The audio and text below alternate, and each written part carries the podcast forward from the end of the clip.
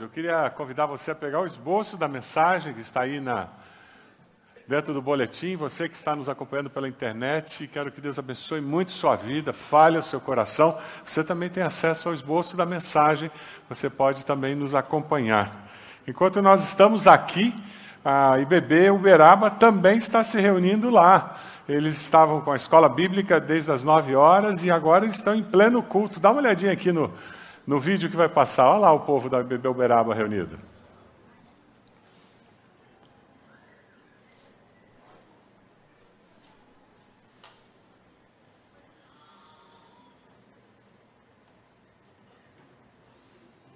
Eles fazem barulho, viu, gente?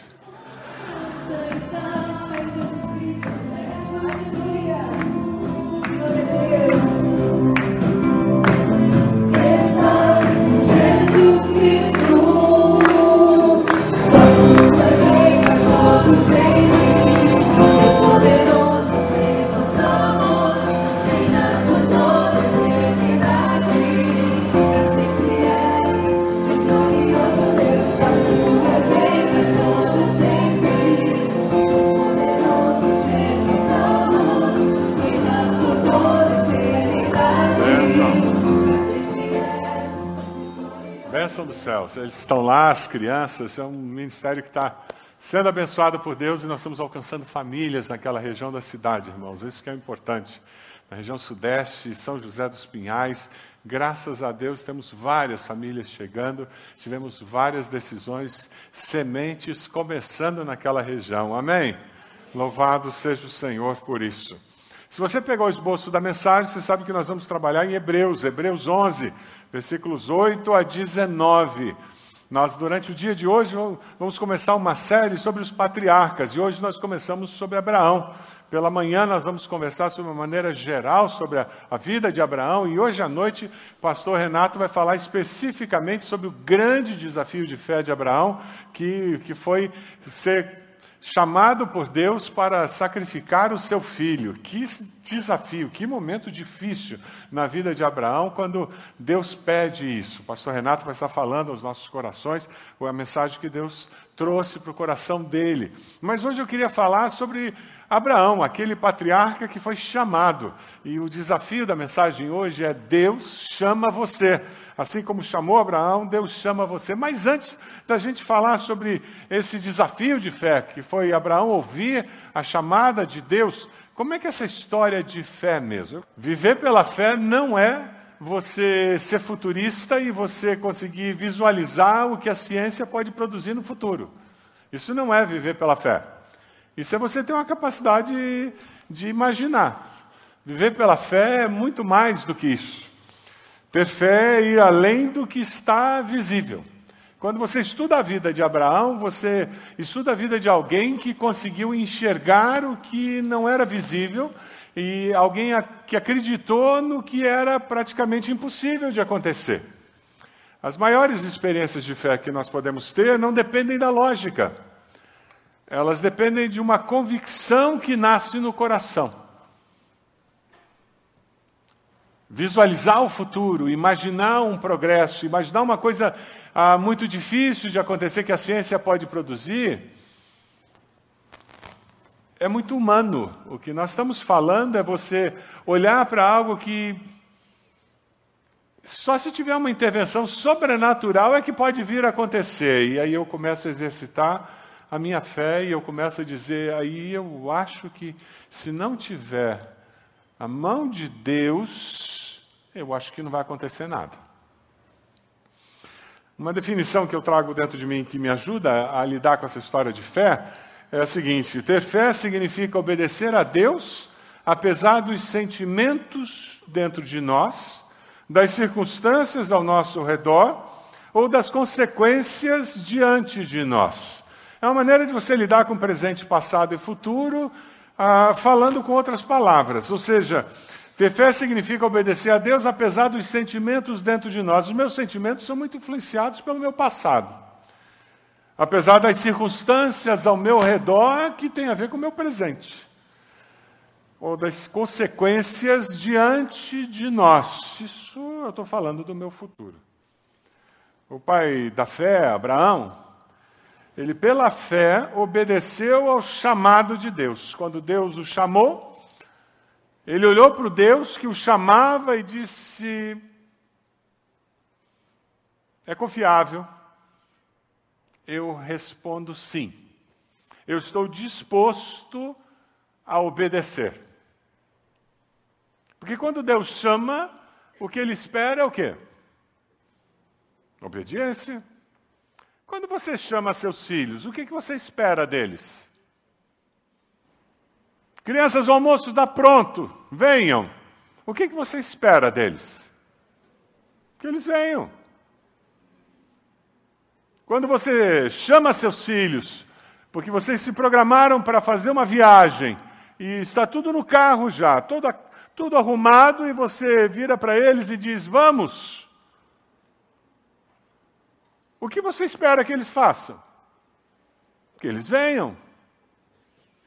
Quando Deus chama a mim e a você, o que você acha que Ele espera? Que a gente obedeça. O versículo 8 lá de Hebreus, ele diz: Pela fé, Abraão, quando chamado, obedeceu e dirigiu-se a um lugar que mais tarde receberia como herança, embora não soubesse para onde estava indo. Você já teve que morar longe da sua família? Quantos aqui já moraram longe da família? Eu, quando fui para o seminário no Rio, eu, eu me mudei para longe da família e da namorada. Aí foi complicado. Naquela época a gente escrevia carta, né? Lembra? Outra coisa que denuncia a idade, né? O pessoal novo aí não faz ideia do que é carta, né? Mas é complicado você tomar essa decisão de ir para longe. Agora você imagina Abraão pegando o Waze dele, aí ele abriu o Waze dele e colocou lá, quando chegou aquele espacinho para colocar a rua, aí ele colocou o lugar que Deus mandou que eu fosse. Qual era o lugar que Deus mandou ele ir? Ele colocou esse lugar, bateu lá. Aí na hora que apareceu o mapa, Apareceu lá o tempo para chegar indefinido, um ponto de interrogação. Quantos quilômetros? Um ponto de interrogação. Mas tinha uma seta com uma linha azul. Ou seja, tinha um lugar onde ele tinha que ir. Só que ele não sabia exatamente onde era. Ele colocou o Waze lá no, no painel e disse: Lá vamos nós, Sara, põe o cinto.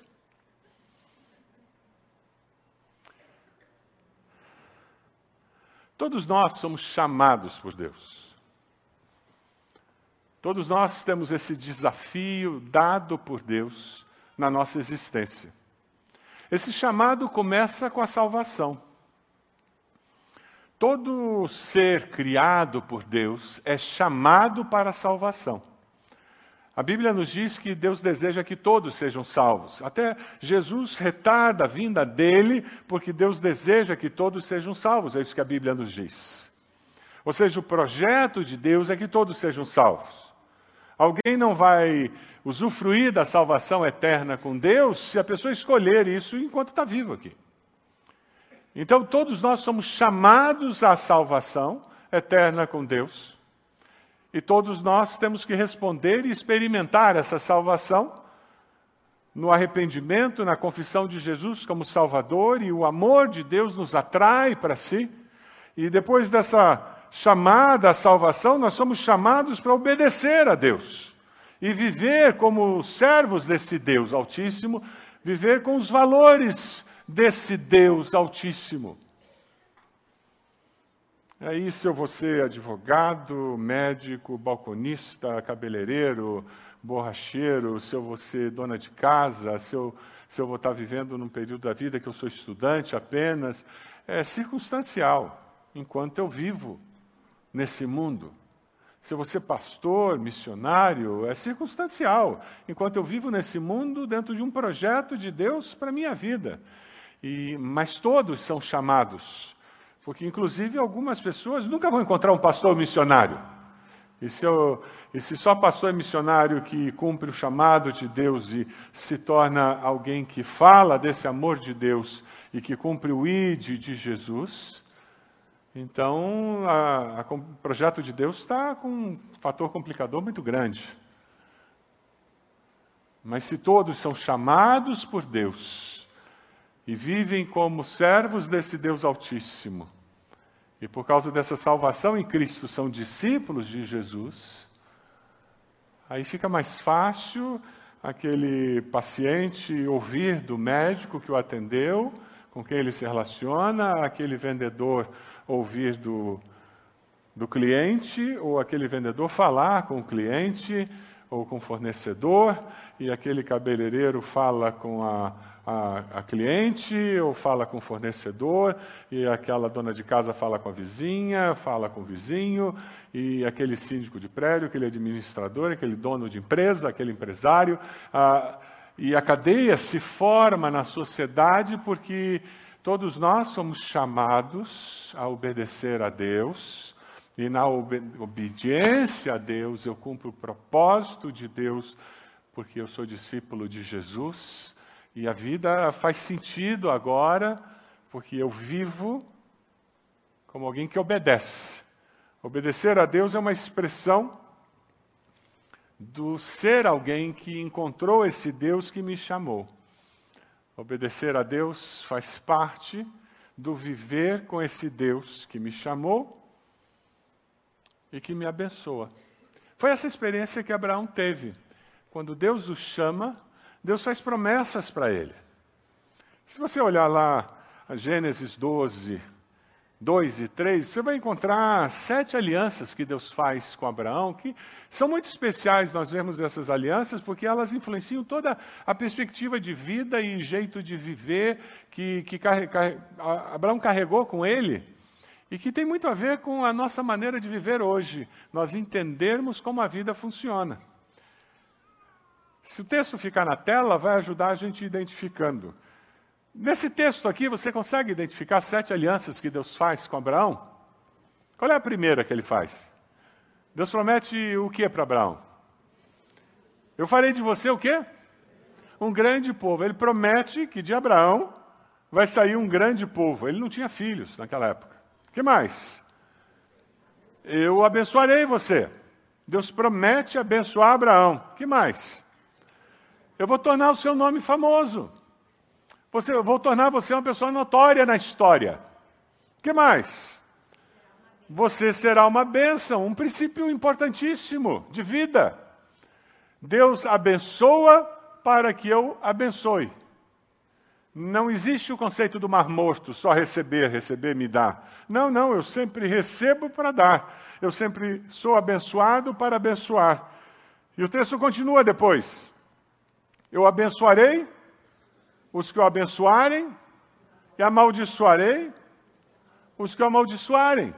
Você vai ter lutas, suas lutas são minhas lutas, suas batalhas são minhas batalhas. Você já teve essa experiência de que Deus é quem luta as suas lutas? Ah, eu já tive isso.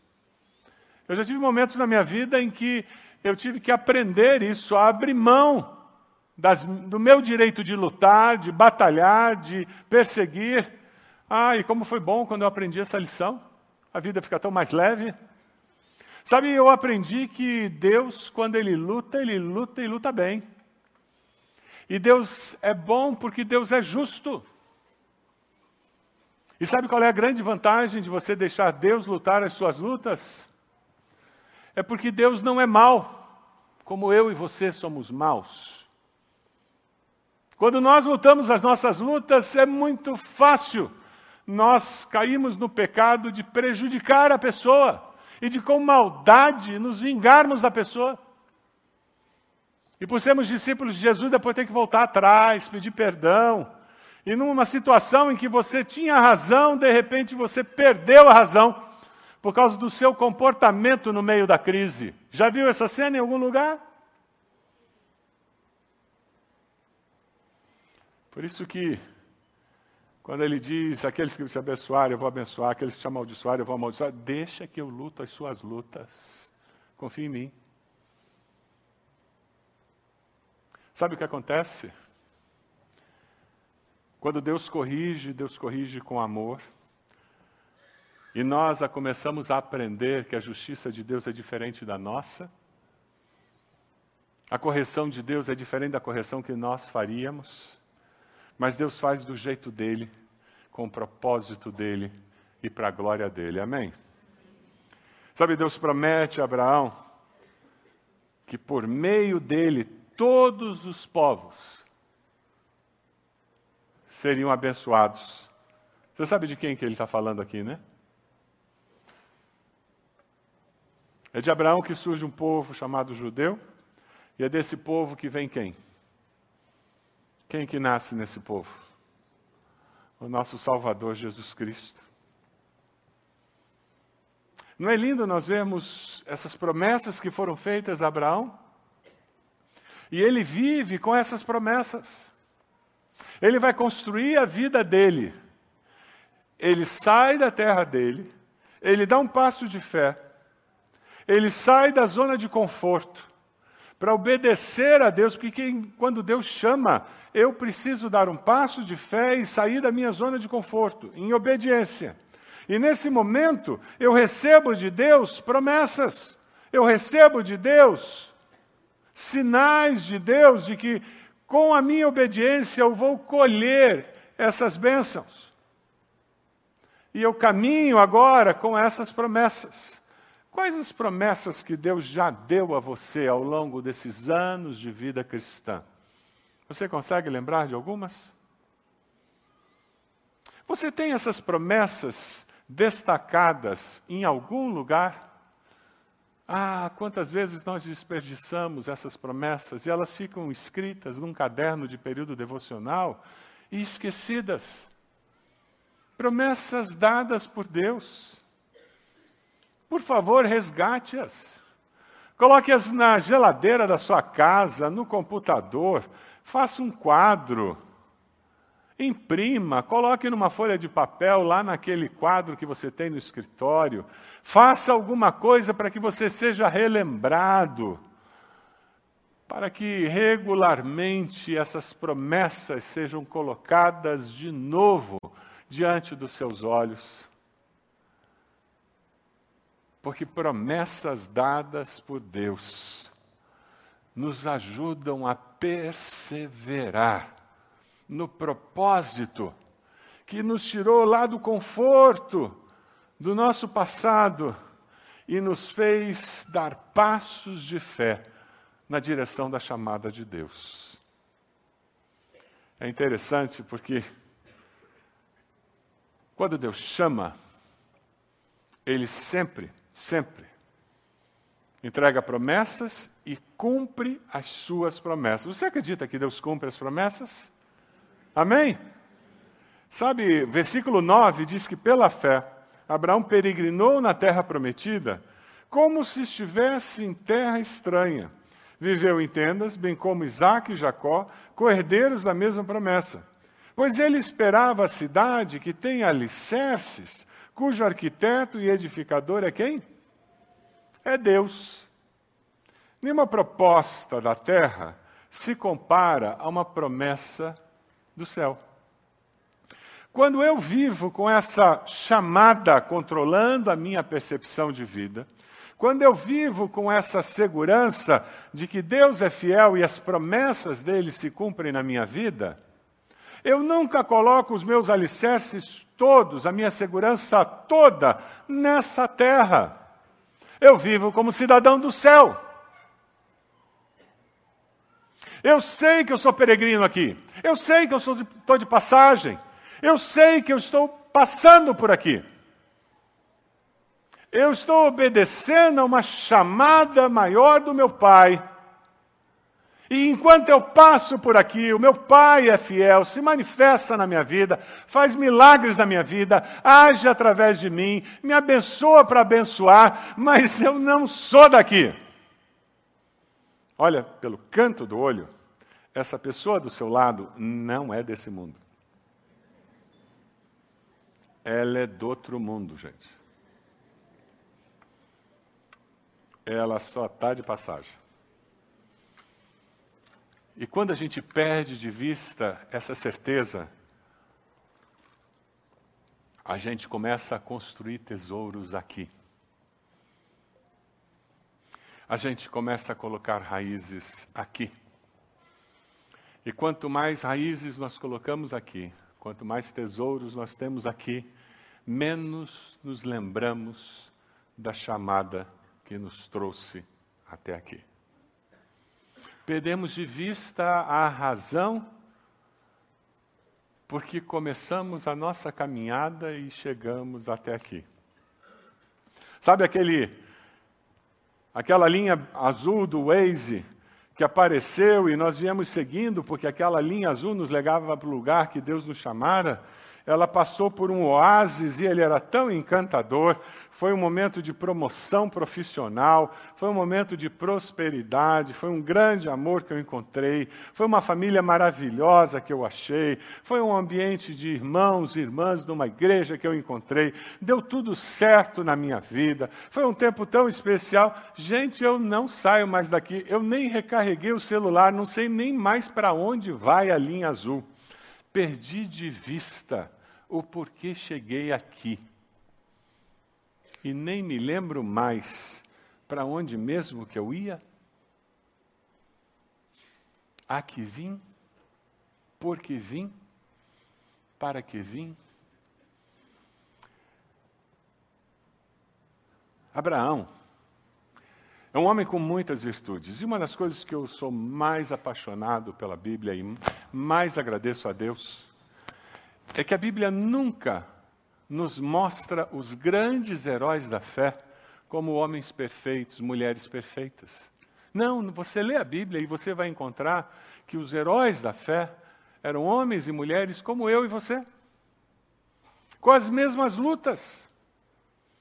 E esse Abraão, que aceitou o desafio, deu o passo de fé, chamado por Deus, foi para o desconhecido, crendo nesse Deus, ele experimenta o mover de Deus na vida dele. Se você vai lá para Gênesis 15, você encontra a Bíblia dizendo: Abraão creu no Senhor e isso lhe foi creditado como justiça. É impressionante isso. Abraão creu no Senhor, mas esse mesmo Abraão, ele cede à pressão da cultura e peca como contra o Senhor. Deus falou que ele ia ser numeroso e ele não tinha filhos. E ele não tinha filhos. E ele não tinha filhos. E a sua esposa estava preocupada. A cultura dizia: quando você não tem filhos, pega uma serva da sua esposa, você dorme com ela, engravida a serva da sua esposa, é como se o filho dela fosse seu. É o que a cultura dizia. Tudo bem, tudo bem, tudo bem. O que que tem, o que que tem, o que que tem. Já ouviu isso em algum lugar? Ah, o que que tem? Já ouviu em algum lugar isso? Não é novo isso.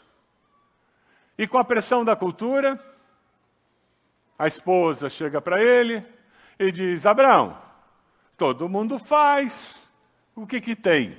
Já viu isso em algum lugar? Mas todo mundo faz. Está na Globo.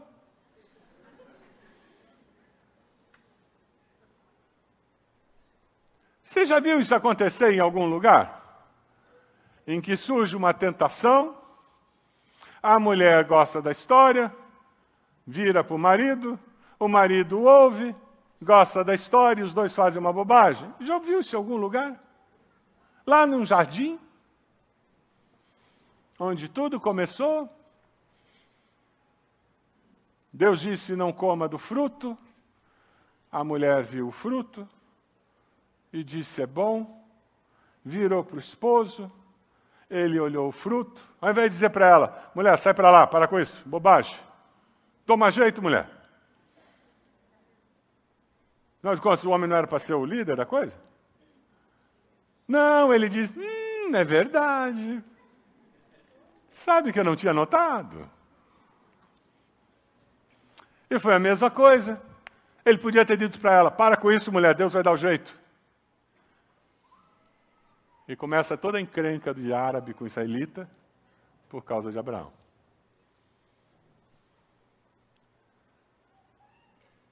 Ele cede à pressão. E pior, ele não apenas cede à pressão, mas ele faz o que o homem é mestre em fazer. Ele foi omisso. Porque aquela escrava começou a, como o pessoal fala, a se metidar.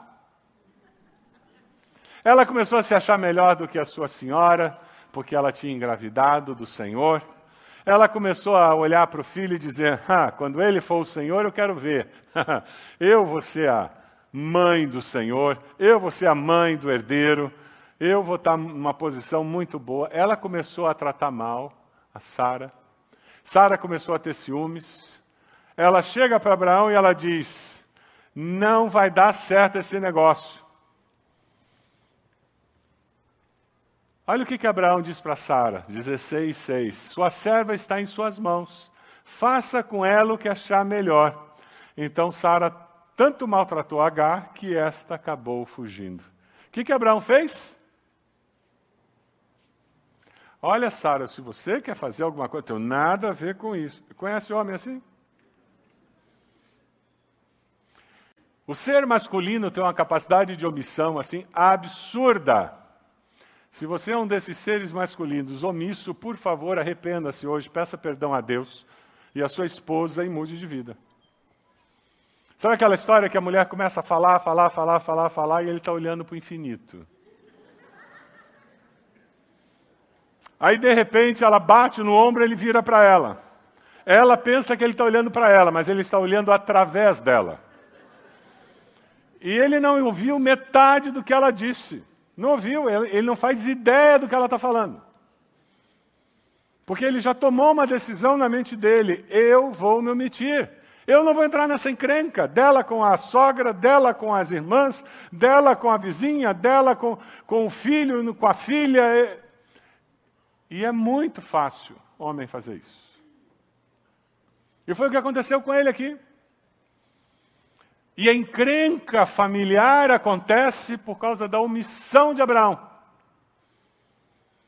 Talvez a encrenca familiar que está acontecendo entre a sua esposa e a sua mãe, o maior responsável não seja nem a sua mãe nem a sua esposa, seja você. O filho e o marido que se omite. E afinal de contas, faz bem para o ego ter duas mulheres que você ama brigando pelo seu amor.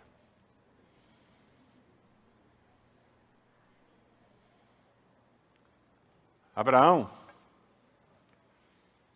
pecou por omissão. E a coisa ficou pior ainda na sua casa. Mas a história continua, graças a Deus. E graças a Deus, o nosso Deus é um Deus que disciplina, e é um Deus de graça. É um Deus da segunda oportunidade. E é um Deus que não desiste do projeto que ele tem para Abraão, como ele não desiste do projeto que ele tem para você. Aleluia! Ele não desistiu de você. Não interessa o que você fez. Deus ainda olha para você e diz: ainda tem esperança, ainda vai dar certo. Ele olha para você e diz assim: ainda dou uma virada. Eu ainda te pego pelo pé eu ainda trago você de volta para o meu sonho. Deus não desiste de você. Essa é a mensagem do Evangelho. Se você esquecer tudo o que eu falei hoje cedo, por favor, não esqueça isso. Deus nunca desistirá de você. Você quer base bíblica para isso? Estou plenamente certo que aquele que começou a boa obra há de completá-la até o dia de Cristo Jesus. Filipenses 1,6. O nosso Deus é o Deus da restauração. Por isso que nós temos o celebrando a restauração nessa igreja. Que a gente acredita que sempre, sempre, sempre, sempre existe a possibilidade da restauração com o nosso Deus.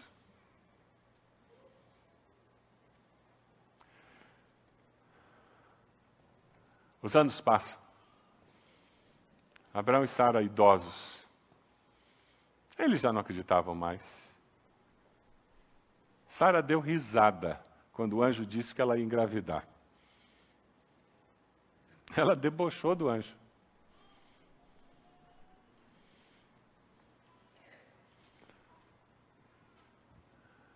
E ela engravidou.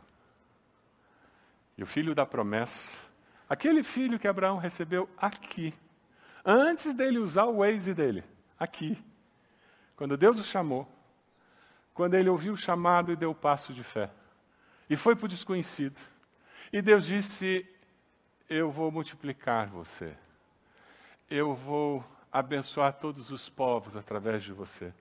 Aquele filho da promessa vem aqui.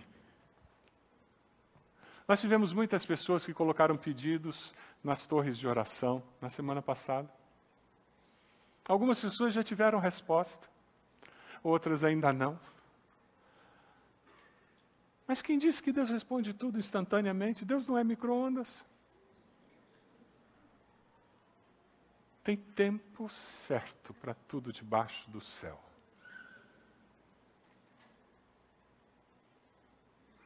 E Deus vai falar com você, vai responder a você, através de processos. E Deus responde a Abraão e Sara, e o menino da promessa chega. Você percebe um processo de vida acontecendo? Quando nós aceitamos o chamado para a salvação, quando nós aceitamos o chamado de Deus para ser discípulos, um processo de vida começa. Deus está mais preocupado com esse processo do que com os milagres, do que com as respostas, do que com as bênçãos. O coração de Deus está olhando no processo em que você está sendo transformado, transformada à imagem do seu filho Jesus a mente de Deus, o coração de Deus está interessado em quem você está se transformando. É no processo é por isso que às vezes a resposta vem rápida e às vezes demora um pouco mais para ter um pouco mais de joelho, para ter um pouco mais de busca, para ter um pouco mais de amadurecimento emocional, para ter um pouco mais de expectativa, para ter um pouco mais de dependência do Senhor, um pouco mais de busca de relacionamento com outras pessoas para aguentar o tranco da vida. É para que eu possa amadurecer mais, é para que o casal se una mais, é para que eu vença vença preconceitos, é para que eu vença paradigmas, para que eu me liberte de amarras, é para que eu renove o meu compromisso com o meu chamado, é para que eu prossiga, porque Deus está interessado no processo. Deus está mais interessado no processo do que na chegada. Porque Ele podia te trazer de lá para cá no estalar de dedos, não é verdade? Ah, mas quando ele te traz através desse processo, você vai se tornando uma pessoa melhor, e você olha alguém que está do lado, que está um pouquinho mais para trás, e você faz isso. Vem cá. Me ajudaram nessa fase, eu posso te ajudar agora, vem cá. E você estende a mão, e aquela pessoa estende a mão para outro. Não é assim que acontece na vida? E aí nós estamos em pequenos grupos para isso, e aí a gente vem para o Celebrando a Restauração para isso. E aí nós temos o, a rede de cuidados da igreja para isso. E daí nós temos o CFI para nós crescermos no conhecimento da palavra para isso, e nós nos reunimos em celebração, como agora, para isso, e, e, nós estamos nos ajudando, estendendo a mão. E por que, que a gente faz isso? Porque nós queremos conhecer gente, abençoar gente, conviver com gente porque Deus amou gente de tal maneira que deu seu Filho unigênito, único, para que todo aquele que nele crê não morra, mas tenha vida eterna. Nós estamos vivendo esse processo e Deus nos chamou para isso. E o desejo dele é que a gente veja milagres. E Sara viu um milagre.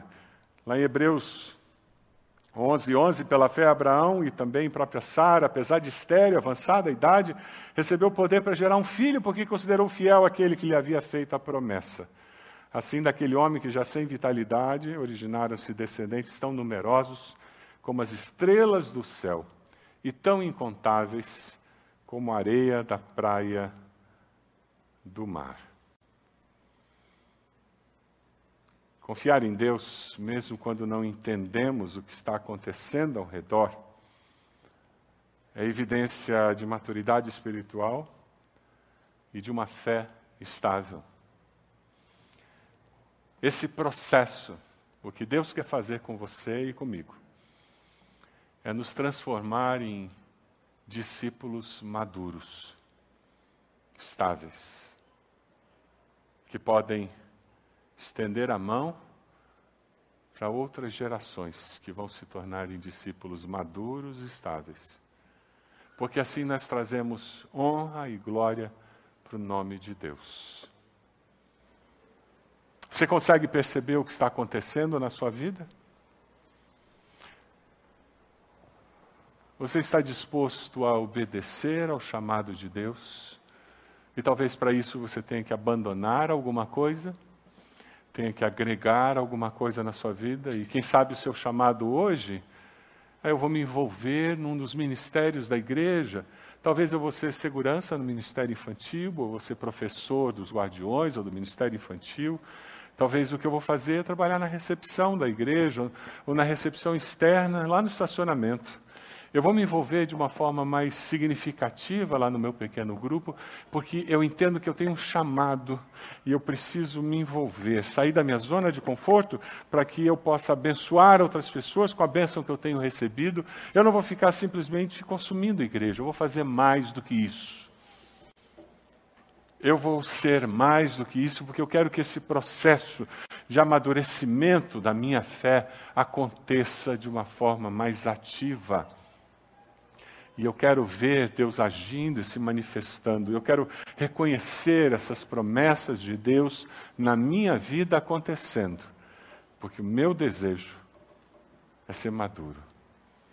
Eu quero voltar para o plano de Deus na minha vida. Eu quero reafirmar o meu compromisso de fé com o meu Deus. Você pode abaixar sua cabeça nesse momento? Eu obedecerei e viverei com senso de missão. Essa é a sua decisão hoje? Quando Deus chama, Ele espera a obediência. E você decide hoje obedecer. Deus chama e você confia nas suas promessas. E você recebeu promessas de Deus, nesse chamado de Deus. E hoje você vai voltar àquele estágio e dizer: Deus, eu confio na Sua chamada e na Sua promessa. Deus chama você e Deus está disposto a fazer milagres na sua vida. Eu serei fiel porque Deus é fiel.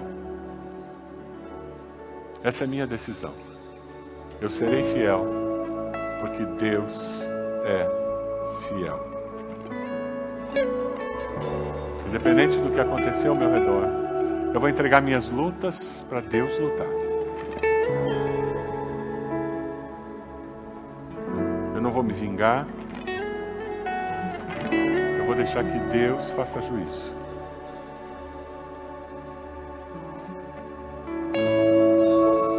Se você está respondendo ao chamado de Deus, você está dizendo, Deus, obrigado porque o Senhor é gracioso, é bondoso, não desiste de mim. Eu quero convidar você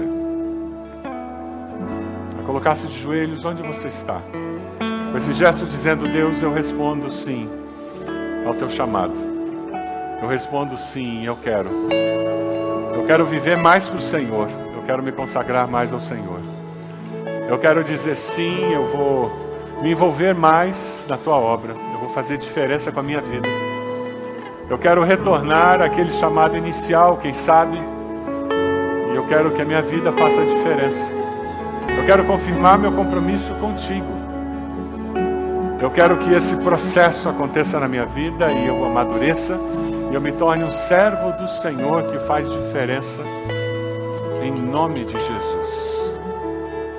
Usa minha vida o louvor da tua glória, Deus. Quem sabe você está aqui? Você precisa dizer: Deus, eu tenho lutado, eu tenho vontade de me vingar de alguém mesmo, e hoje eu quero abrir mão disso. Eu quero pedir que o Senhor me alivie o coração. Eu quero perdoar essa pessoa, essa situação, e eu quero colocar que o Senhor lute a minha luta, Deus.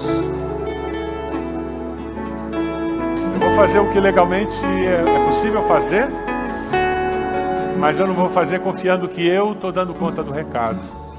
Eu vou confiar que o Senhor vai fazer. Coloque-se de joelhos, dizendo: Deus, o Senhor vai lutar a minha luta. E eu vou confiar que a resposta vem do Senhor.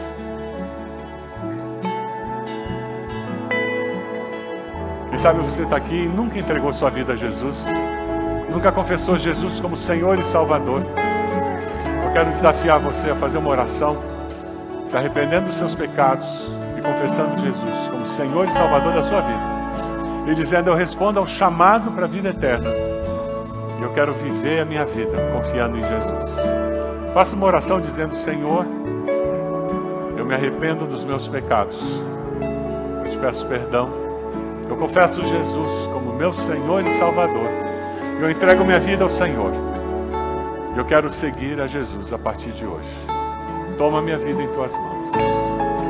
Você fez essa oração? Levante sua mão. Onde você está? Bem alto. Eu quero orar por você. Você fez essa oração bem alto. Levante a sua mão. Onde você está? Alguém fez essa oração? Graças a Deus. Pode abaixar. Já vi ali aquele casal. Pode abaixar aqui no centro. Mais alguém? Levante sua mão bem alto. Onde você está? Graças a Deus, essa senhora. Pode abaixar. Mais alguém? Graças a Deus. Já vi ali atrás. Pode abaixar. Mais alguém? Graças a Deus. Pode abaixar. Graças a Deus. Graças a Deus. Mais alguém? Mais alguém? Graças a Deus. Deus amado, nós queremos te dar graças, Senhor, te louvar. Aqui de joelhos nós podemos dizer: nós queremos sim responder ao chamado do Senhor. Queremos viver uma vida que responda à vocação dada pelo Senhor. Queremos ser fiéis como o Senhor é fiel. Queremos sim, Senhor, que a nossa vida faça sentido, porque nós somos do Senhor. Ó Deus, o Senhor conhece o coração de cada irmão e irmã que de joelhos estão dizendo: Eu quero viver uma vida conforme a tua vontade. Eu quero que nesse processo de vida o Senhor me conduza, o Senhor realize o teu propósito na minha existência. Ó Deus, Senhor, cumpra o teu propósito, Senhor, na vida de cada irmão e irmã que estão de joelhos nesse momento.